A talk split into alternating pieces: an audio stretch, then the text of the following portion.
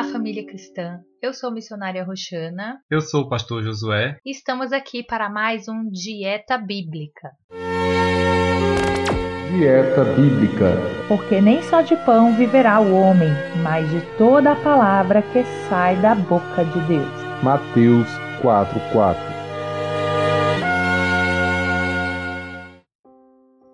Seja bem-vindo ao devocional da ICP Itaquera. Hoje vamos falar sobre a segunda qualidade do fruto do Espírito, a alegria. Então vamos reler o nosso texto em Gálatas, capítulo 5, verso 22 e 23. Mas o fruto do Espírito é amor, gozo, paz, longanimidade, benignidade, bondade, fé, mansidão, temperança.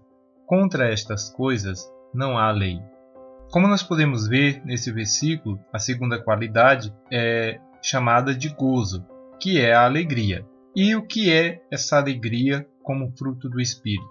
É um sentimento de profundo contentamento e de prazer que está originado em uma consciência pura, consciência limpa. E é diferente da felicidade, por quê?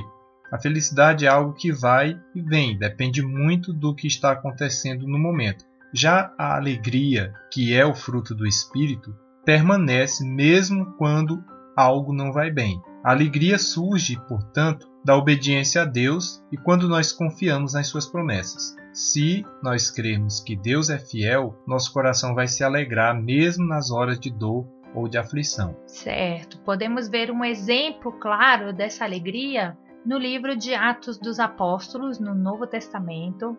Esse livro narra a vida dos primeiros cristãos e o começo da igreja.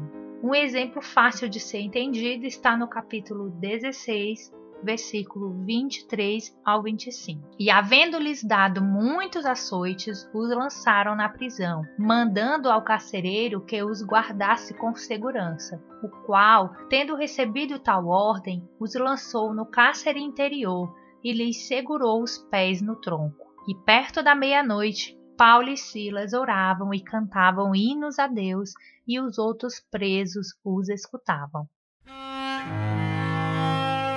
Nessa ocasião, já deve ser conhecida essa história da maioria, Paulo e Silas estavam presos por causa do evangelho. Depois de ser açoitados, estavam então trancados e amarrados ao tronco mas mesmo assim estavam alegres e cantavam louvores a Deus. Como isso é possível?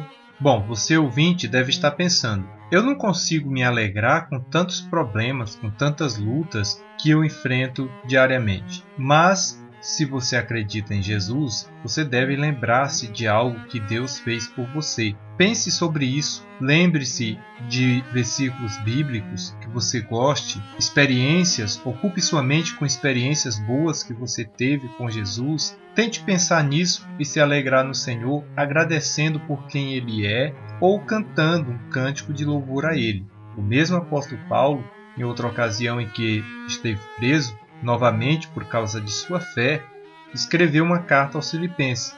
No capítulo 4, versículo 4 diz: Alegrai-vos sempre no Senhor, outra vez digo, alegrai-vos.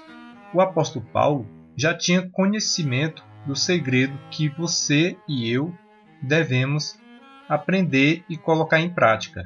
A alegria do Senhor é que nos fortalece.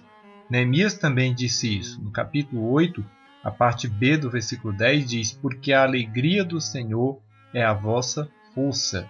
Amém. Vamos então orar, pedindo ao Senhor que nos ajude a nos alegrar sempre no nosso Deus e que a sua alegria possa fortalecer as nossas vidas. Ó Deus de amor, Pai querido e de misericórdia, nós te pedimos, Senhor, esteja conosco sempre, meu Deus nos ajudando, meu Pai, a ter alegria, mesmo nos momentos de dor e de aflição.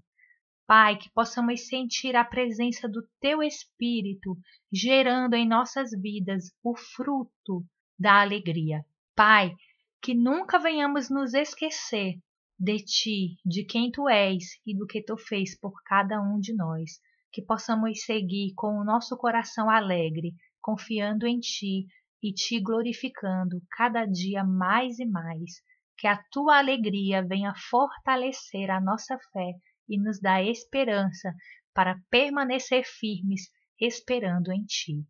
É o que te pedimos e já te agradecemos, em nome do Senhor e Salvador Jesus Cristo. Amém. Amém, glória a Deus. Então, esse foi mais um Dieta Bíblica. Nós estamos falando sobre o fruto do Espírito. Continua conectado e nos acompanhando nas redes sociais também, porque nós vamos prosseguir com este assunto nos próximos programas. Não esqueça de assinar o feed se você estiver ouvindo em um agregador de podcast e também aproveite para compartilhar este conteúdo com seus familiares e amigos para que eles também sejam edificados. Que o Senhor abençoe e até o próximo episódio. Siga com a alegria do Senhor.